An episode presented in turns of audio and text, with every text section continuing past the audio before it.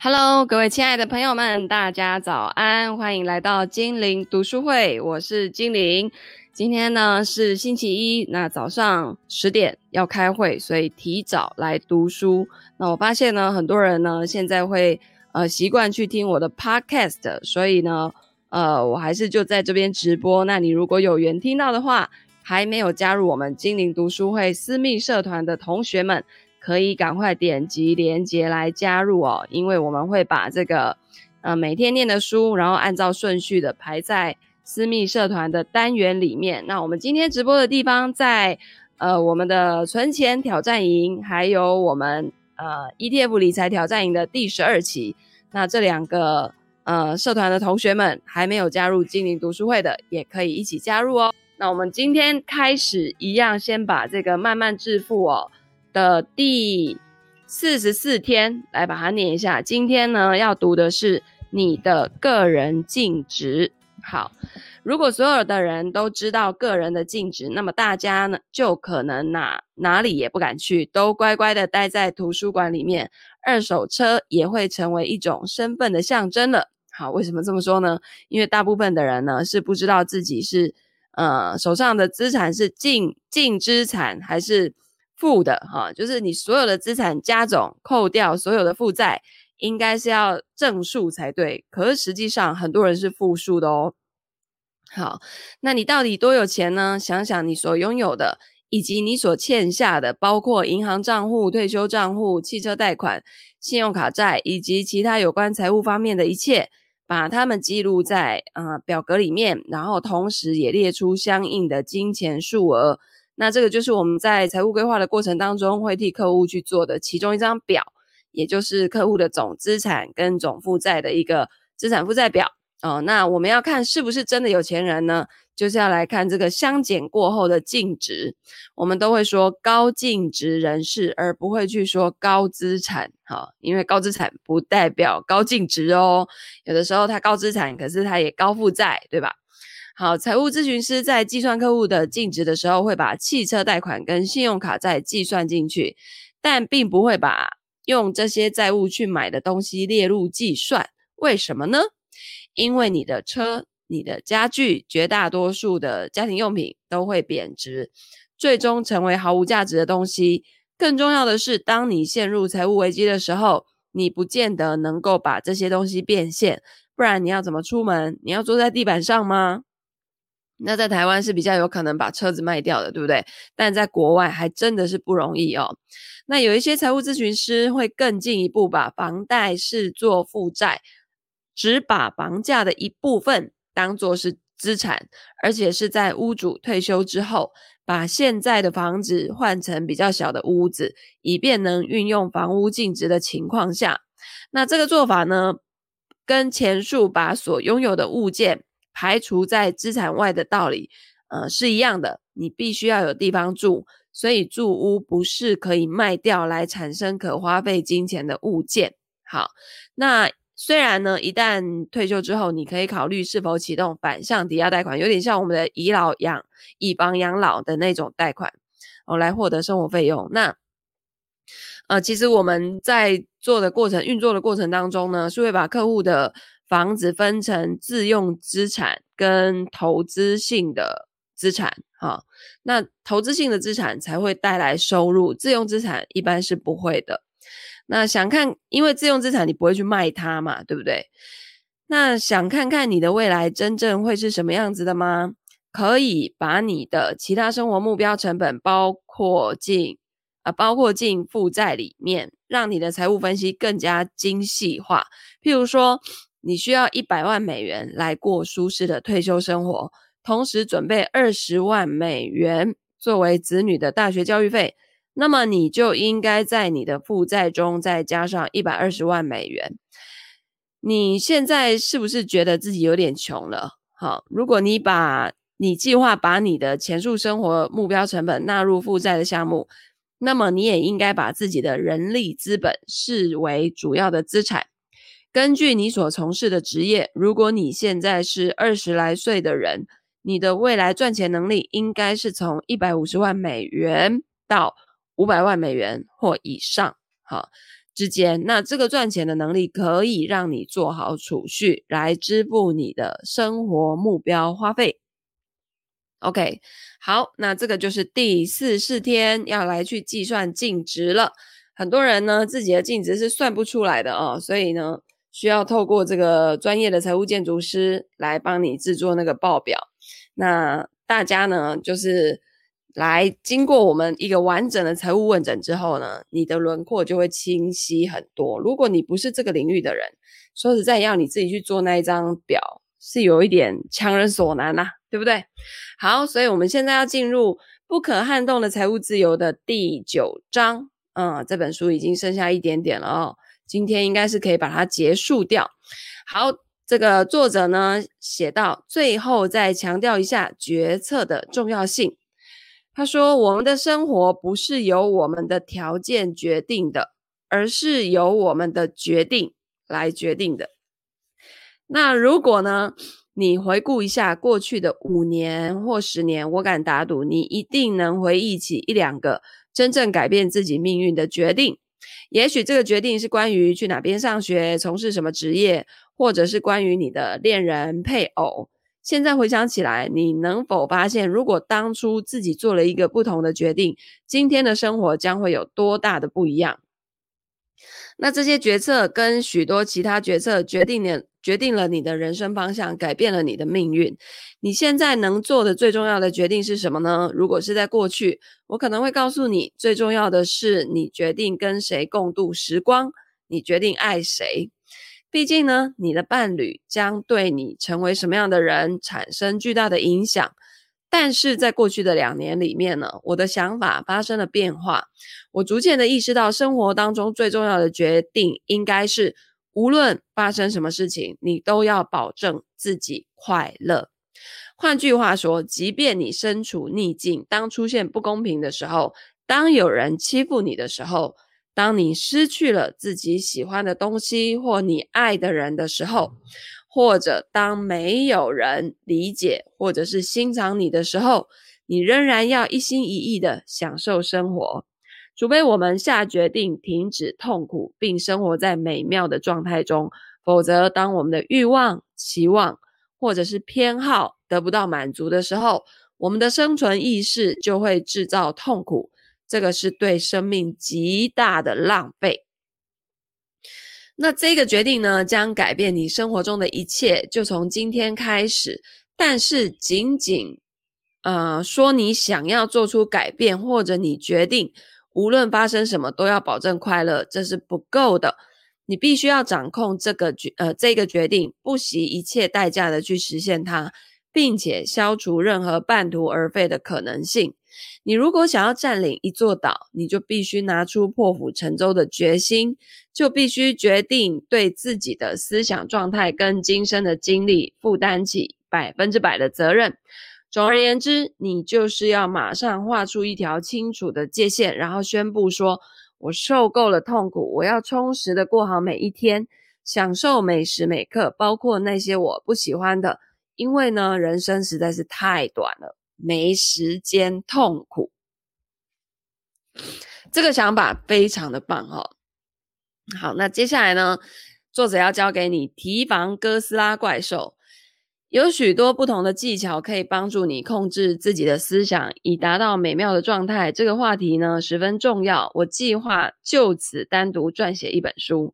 但是你如果不满不满足于目前这种不圆满的生活，不必等待，你现在呢就可以踏上改变人生的旅途了。想要彻底改变生活，你所要做的就是下定决心，找到每时每刻都值得珍视的东西，因为只有这样子，才能够体验到持续的幸福带来的真正财富。你准备好做出这个大胆而明智的决定了吗？如果答案是肯定的，那我们先来看两个简单的技巧，希望他们对你有所帮助。我认为这两个技巧非常有助于保持正确的方向。第一个技巧就是我所说的九十秒法则。每当我开始感到痛苦的时候，我就会给自己九十秒的时间来终止痛苦，这样子就可以重新回到回到美妙的状态。这样听起来不错，对不对？但究竟需要怎么做呢？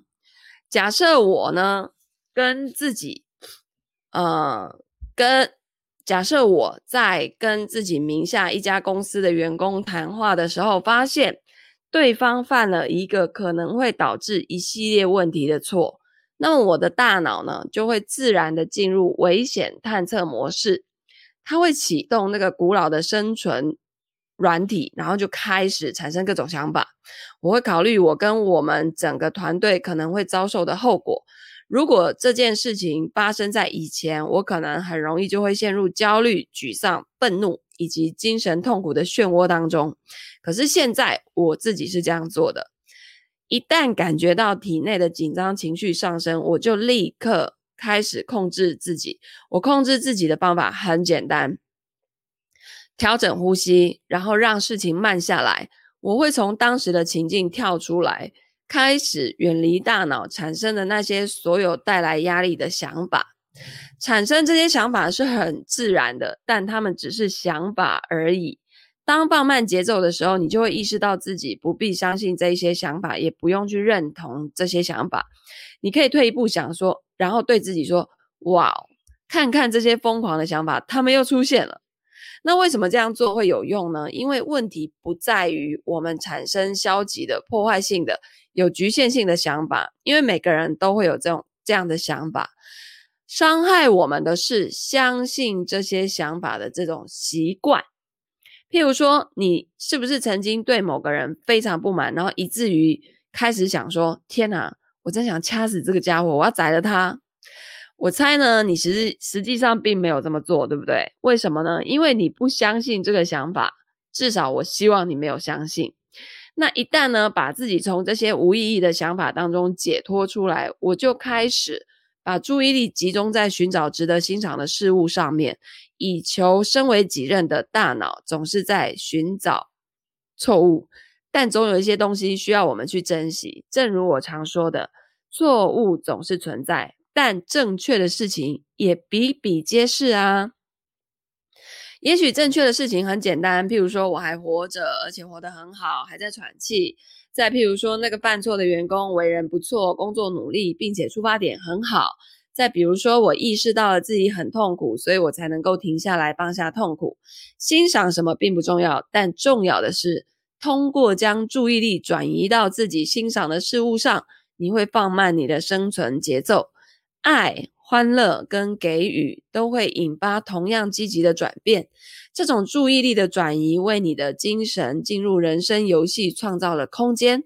这样子，你就不会在自己的思维当中被圈住了哦。你如果一直坚持这么做，就会重新调整自己的神经系统，这很重要哦。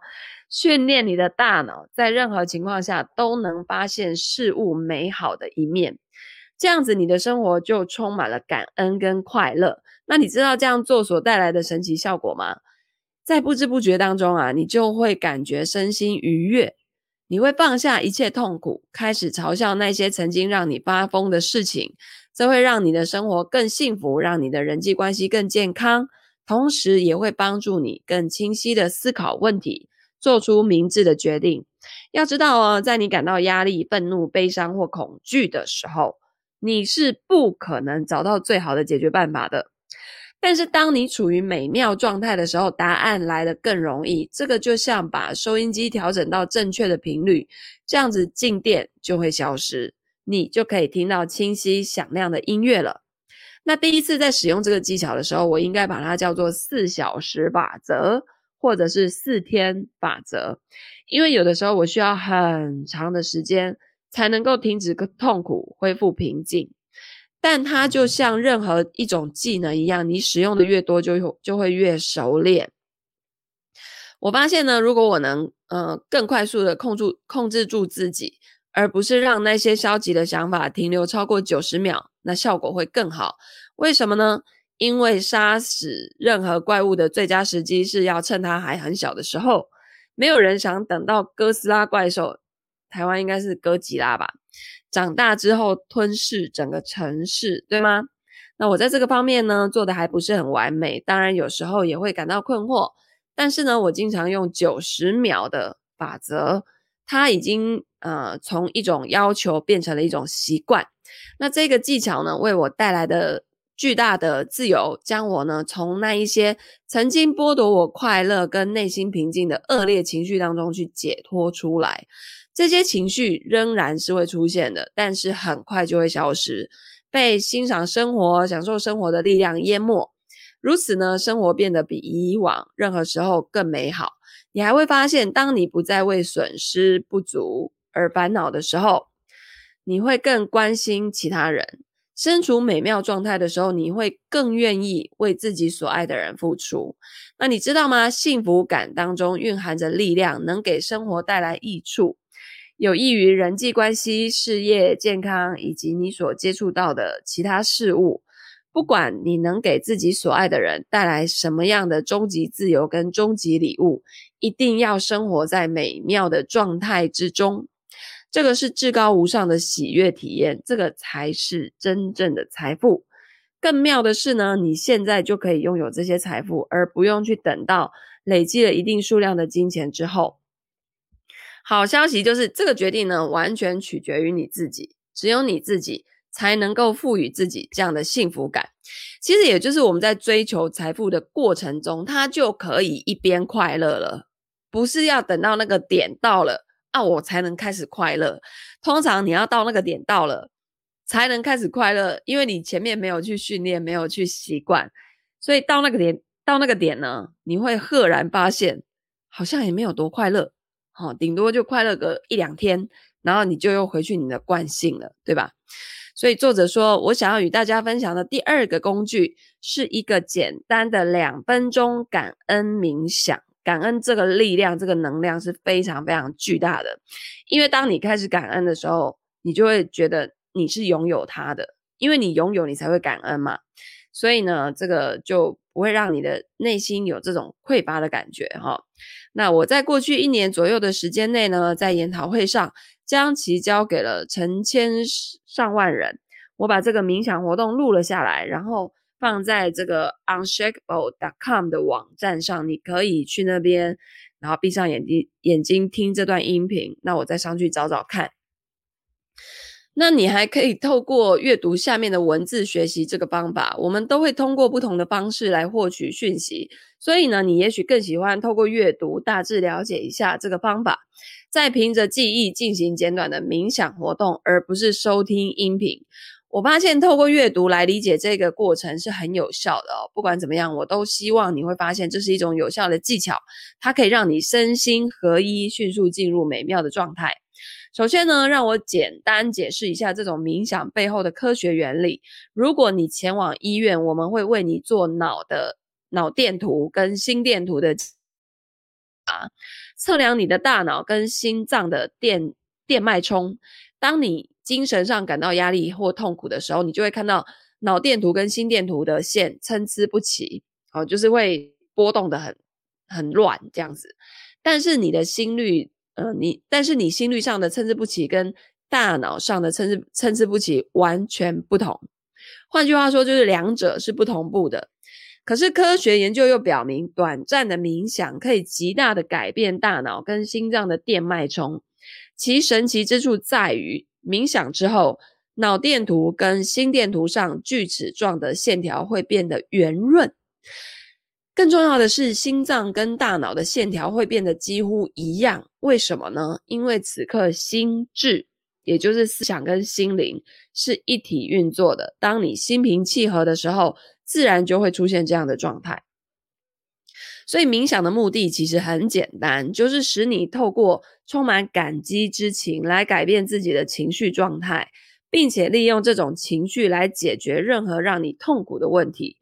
为什么要用感激之情呢？因为你不可能同时一边感激一边在生气嘛，对不对？你也不可能同时一边心存感激，然后还一边有恐惧。如果你想要过悲惨的生活，没有比把注意力集中在愤怒跟恐惧上有更好的办法了。哦，所以你要过很惨的生活，请你每天都把注意力集中在愤怒跟恐惧上面。可是，如果你想要过幸福的生活，想生活在美妙的状态当中，那么没有什么比专注于感恩更有效的了。因此，你如果准备试用这项技术，现在就去听一下音频，或者是阅读下面的步骤。OK，具体的做法如下：第一步，我想让你选择自己生活中某一方面还没有完成的事情，一些你需要在自己职业或者个人生活中改变或解决的事情。或者是某一个你一直在拖延的问题，因为处理起来会让你感到心烦、沮丧，或者是压力重重。这个呢，也许是工作上的问题，也许是跟家人之间的矛盾，或是难难解的事情。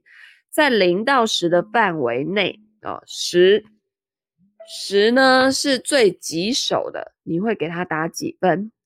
最好是选一个六分以上的问题，这样子你就可以体会到这个简单技术的真正作用。第二步呢，现在把这种情况暂时放在一边，然后将你的双手放在胸口，感受你的心脏跳动。我呢，想让你闭上眼睛，深呼吸，在呼吸的时候，感觉血液跟氧气流入自己的心脏，感受心脏的力量。发现心脏的力量，跟随你心脏的引导，你会对于哪些事情感产生感激之情？是快乐，是欣赏，还是付出呢？第三步，深呼吸的时候，对你的心脏心怀感激，感谢上天赐予自己心脏这个礼物。它每天呢跳动十万次。将血液在体内的血管中传送六万英里的距离。有的时候呢，你压根注意不到自己的心脏，但是它一直都在你的体内。即使你睡着的时候，它也在工作。这个就是最好的礼物了。但是你不需要付出什么，就拥有了它。它是上天赐予你的礼物，你得到上天的眷顾，它送给了你这一颗心脏。只要它在你的胸口跳动，你就可以活下去。这个是多么珍贵的礼物啊！现在就请感受这份礼物的力量吧。第四步，当你吸气并对心脏深怀感激的时候，我希望你能够感受到自己的心跳。这样做的同时，我希望你能想到自己生命中三次让你无比感激的经历。你依次回顾这三次经历，它们可大可小，可以追溯到你的童年，也可以是这个星期，甚至是今天所发生的事情。第五步，我想要让你回顾第一次感激的经历，现在就开始，仿佛事情就在眼前，在回忆当中重新体验那一次的经历，看看你在那种纯粹的感激之情当中看到了什么，感受它。呼吸它，拥有它，对那一刻深怀感激之情，让自己充满感激。因为当心存感激的时候，你就没有悲伤，没有伤害，也没有愤怒。你不可能同时既感激又愤怒，也不可能同时心存感激又忧心忡忡，对吗？如果培养出了感恩之心，我们就会拥有不同的生活。现在呢，回顾一下第二次的经历。也就是另外一次让你满怀感激之情的时刻，那些感受像是你生命当中一份纯洁的礼物，一个奇迹。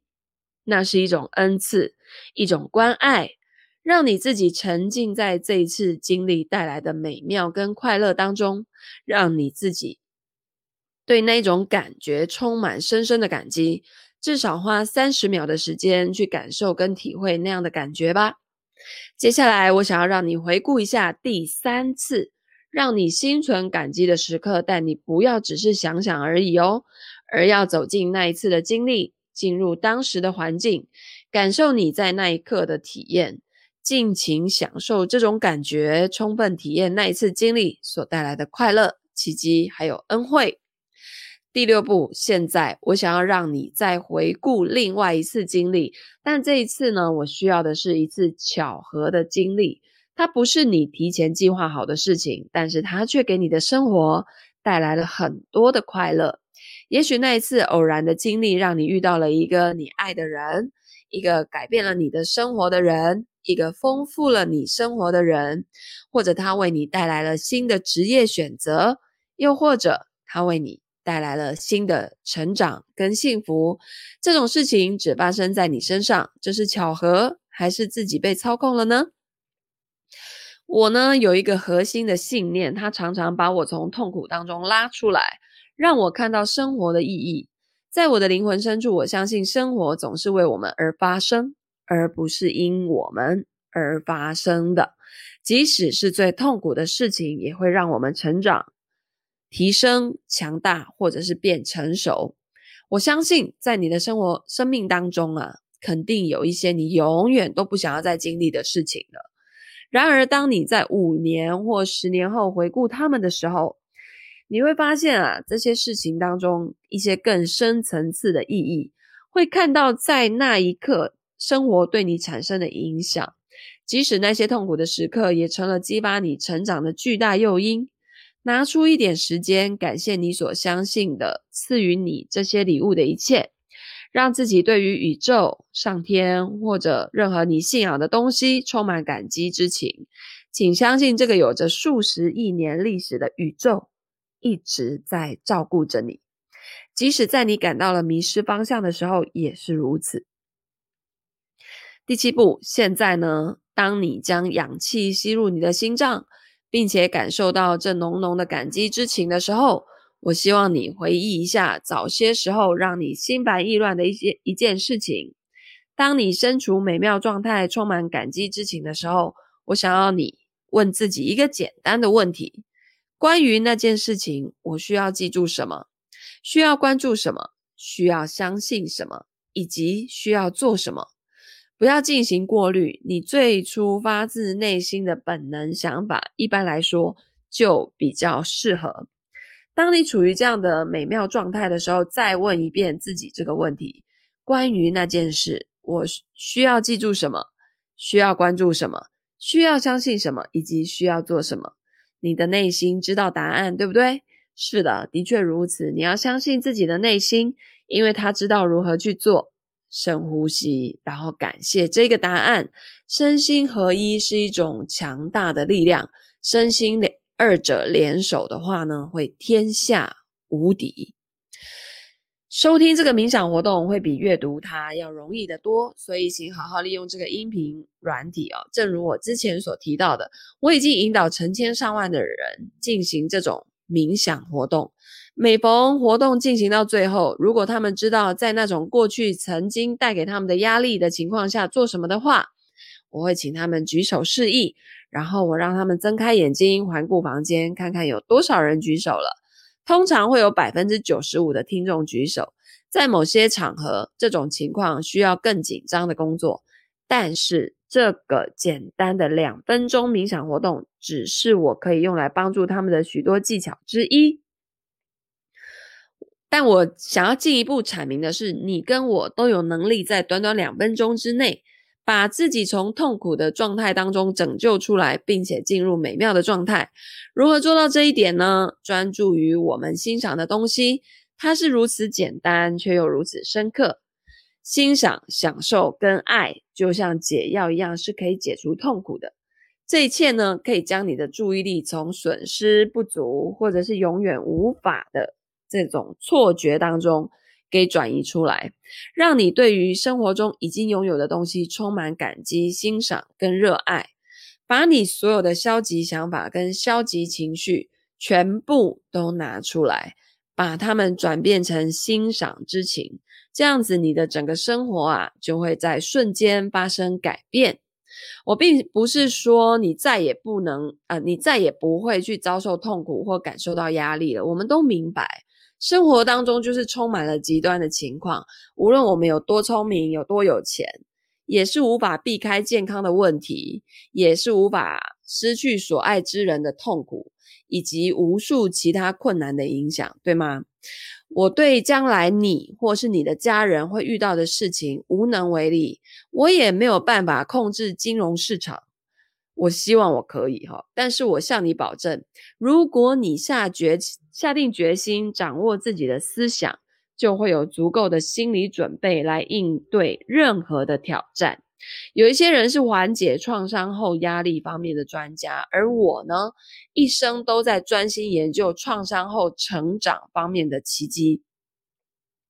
我研究的对象是那一些具有很强适应能力的人。他们经历过最糟糕的情况，但最终仍然能够创造美好生活。几年前呐、我遇到了一位奇女子，她名叫爱丽丝·索莫。她一九零三年出生在捷克，是一位才华洋溢的钢琴家。那在二次世界大战的期间，爱丽丝跟她的儿子遭到了驱逐，然后被送进了集中营。她被迫在集中营里面举行钢琴独奏会，还得假装很乐意为关押自己的纳粹分子表演，否则呢，他们可能就会杀了他的孩子。在一本《地狱中的伊甸园》的传记作品，讲述了爱丽丝的传奇故事，记录了她的生存经历，讲述了她如何完好无损地保全了自己。当我见到爱丽丝的时候，她已经一百零八岁的高龄，住在英国。尽管她经历了那么多悲惨的遭遇，但是她是我见过的最积极向上、最鼓舞人心的人之一。她充满活力跟快乐。她一个人住，坚持自己照顾自己。每天仍然弹琴唱歌，让我印象最深刻的是，她觉得一切都很美好。这有多神奇啊！在我看来，这无疑就是在提醒我们，即使是经历过了地狱般生活的人，也可以充满幸福感。他对于集中营生活的描述，深深的打动了我。爱丽丝告诉我说，她生命中的每一刻，包括那一些在集中营度过的岁月，都是生活赋予她的礼物。哇！这样子的人，难怪可以如此长寿。那当你遇到这样的人呢？你永远不会忘记他们，因为他们拥有超凡的能力，能够欣赏，能够生活在欣赏、敬畏跟感激当中。尽管他们面临着种种的挑战，但他们浑身洋溢着爱跟欢乐。当然，生活中也另外有一些人，你恨不得给他们一巴掌。因为他们仅仅因为拿铁咖啡里面的牛奶牛奶不够热就抓狂，那你打算怎么办呢？现在你是否愿意跟我一起透过训练你的思维，发现生活中每时每刻的快乐，体验真正持久的财富呢？生活在痛苦状态还是美妙状态，完全是你自己的选择。你有能力成为一个快乐的人，让你的内心充满感激。不管怎样，都感到快乐。最重要的是，你身上散发出来的快乐会影响你身边的每一个人哦。如果你准备破釜沉舟，占领生活之岛，我建议你用书面形式做好记录，铲除你决定生活，阐明你决定生活在美妙状态，以及为什么你要这么做。然后呢，把这些记录下的内容寄给三个你尊敬的人。并且告诉他们，如果他们看到你陷入痛苦状态，请委婉的提醒你，OK。然后呢，你也可以把记录的内容透过这个 email 寄给这个作者，就是 Tony Robbins，他十分愿意聆听你这个这个决定，然后做出这个决定的原因，还有这个决定是如何让你的生活丰富多彩的。用书面的形式记录你的决定，可以让它具体化。也有助于你坚持到底哦，因为白纸黑字写写下来了，对不对？而且你已经公开承诺自己要这么做。更难得的是，你很可能会激励收信的人，他们也会想要模仿你、仿效你，做出努力生活在美妙状态之中的承诺。每一个人都应该有梦想，我的梦想就很简单，我希望每一天都能生活在美妙状态当中。当我偏离轨道，我会立刻调整自己。这个将使我能给别人跟我所爱的人的生活带来更多美好的礼物。我希望你能加入我的行列，因为我想要告诉你的是，生活的美妙状态之中是生活最大，生活在美妙状态之中是生活最大的奖赏，是名副其实的。乐透头彩是人生终极的财富，这个比成为百万富翁或是亿万富翁更难得，也更伟大。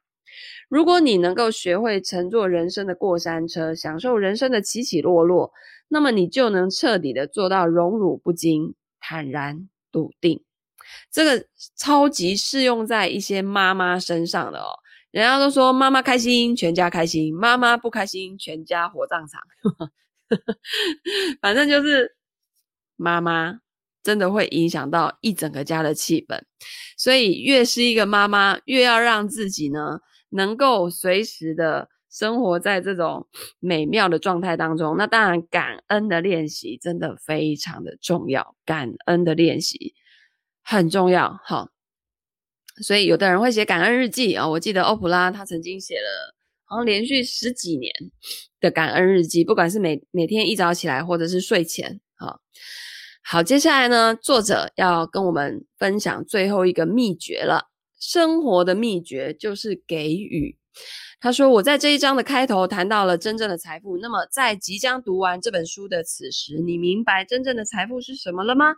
怎么样才能每天都切实的体验它呢？”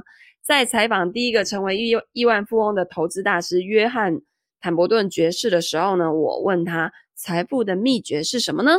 他回答说：“Tony，你传授的就是财富的秘诀了。”然后 Tony 就笑着说：“呃，我教了很多东西，你是指什么？”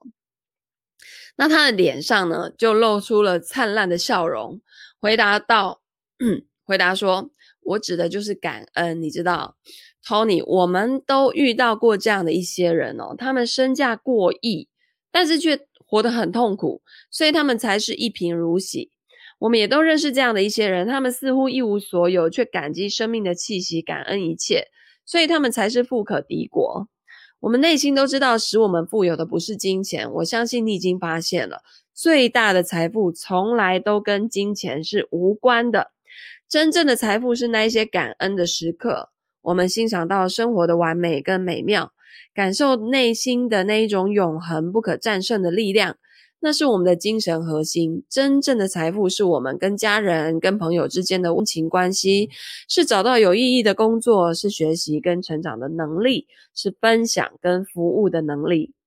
对于我来说，真正的财富也是帮助人们突破极限，看到他们兴高采烈的样子所带来的快乐。因为你让他们明白了自己是谁，以及自己能够达成的目标。真正的财富是很高兴看到他们的生活不再是一一场战斗，而是一场庆典。这是一种奇妙的感觉，但我的做法略有不同。我在唤醒人们神奇而独特的能力的过程当中，发挥了一定的作用。我认同自己经历的一切，认为这一切不仅对我有利，而且对别人也有利。即便是我经历过的最深刻的痛苦，也会带来美好的礼物。事实上，没有什么比让你的生活拥有超越自身意义更珍贵的礼物了。这个是改变人生游戏规则的终极手段。找一些事情做，找到你非常感兴趣的事业，超越自我，这会让你拥有真正的财富。没有什么比帮助别人能让我们更富有了。人们常说，等他们有钱了，就会给予别人帮助。但事实上呢，即使你拥有的很少，也可以开始帮助别人。一个不愿意从一美元当中捐捐出十美分的人，永远是不可能从一百万美元当中捐出十万美元的。无论你拥有多少资产，你都可以立刻开始帮助其他人。我可以向你保证，你将是获得无与伦比的幸福。这种从匮乏到富足的心理转变，会让你变得富有，给你美妙的自由。在做出这这个转变的过程当中，你是在训练自己的大脑，让他意识到你有更多的东西可以给予、欣赏跟关爱。记住哦，这种东西不仅仅是你可以捐赠的钱财，也包括你可以付出的时间、能力、关爱、同情跟爱心。我每天呢都在为我所遇见的所有人祈祷。如果你把本书中的工具跟原则作为你生活的核心部分，那么你能够得到和给予的会超出你的想象哦。当你得到跟付出的事物如此之多的时候，你会感到真正的幸福，你也会逐渐成为别人生活中的祝福化身。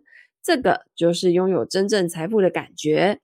我很感激你能够花时间读完这本书。也真诚的希望本书的内容对于你的财务自由之路有所帮助。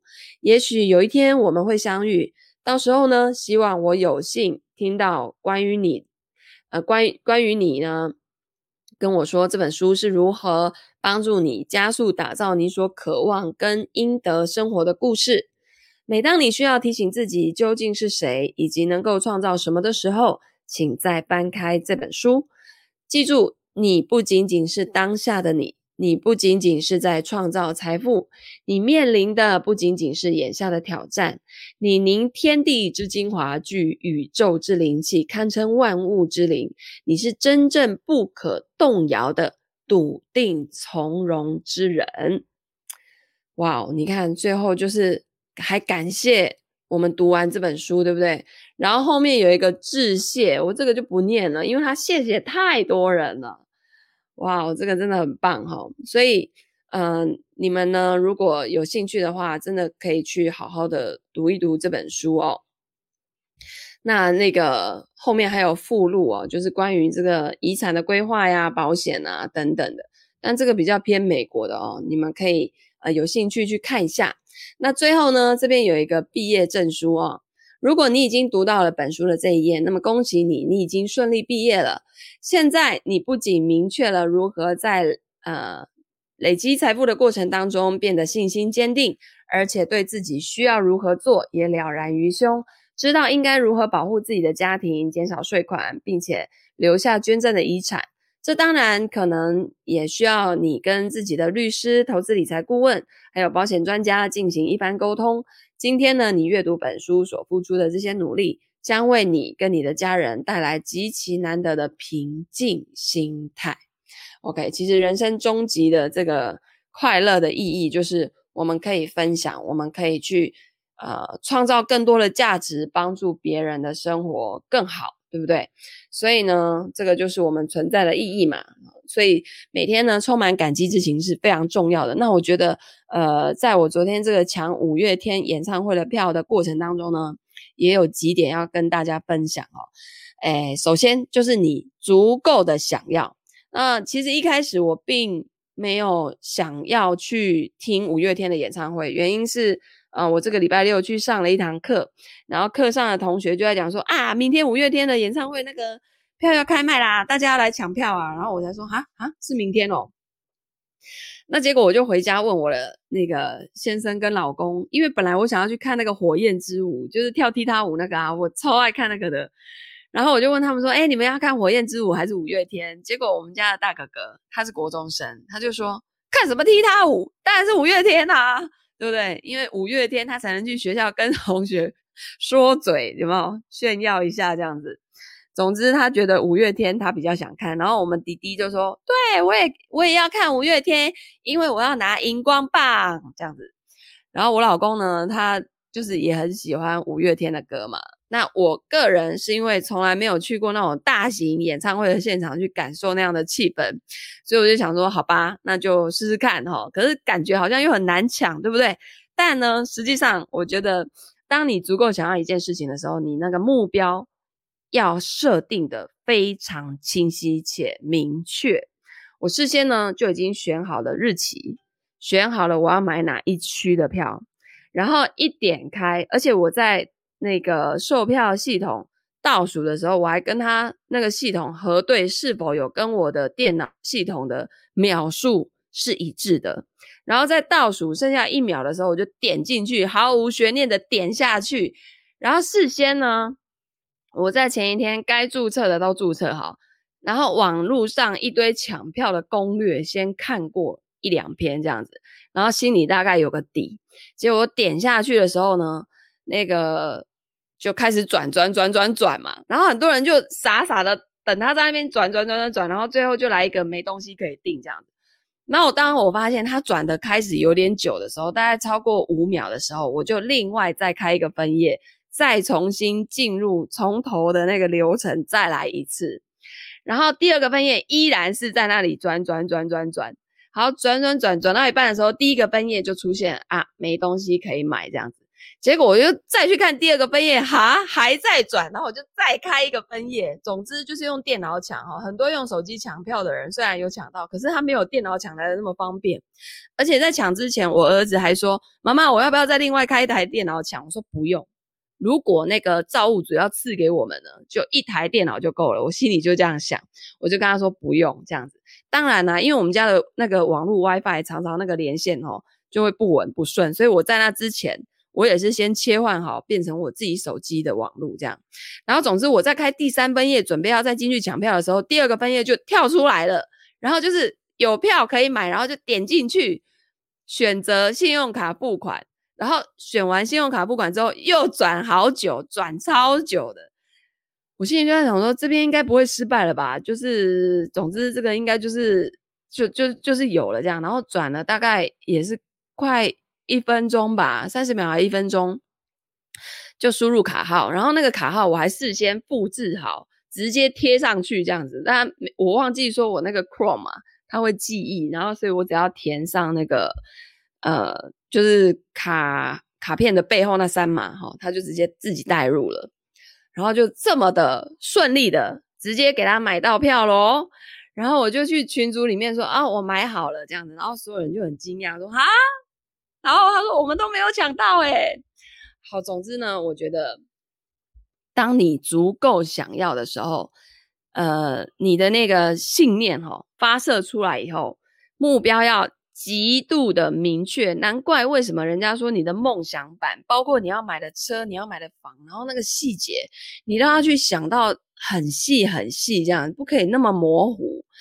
然后呢，在事先你要做很多的功课，然后到那个时间一到的时候，就是火力全开。哦，真的，昨天开始有受到这种感觉。所以，呃，像我们另外一个朋友，他一直喊着要抢票，抢票。可是其实他脑子里面是希望别人抢到票以后可以让给他，所以他票就永远抢不到。所以这真的很神奇哦！你大脑发出去的意念啊，它真的就是会心想事成，好吗？所以要非常非常保护自己的念头，保护自己的想法。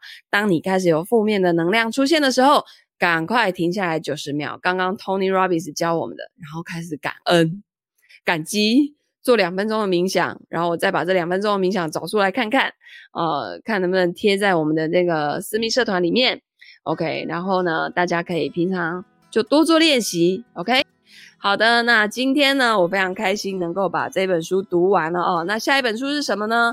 我今天可能选好之后，我们在这个网站里面，在社团里面再公布。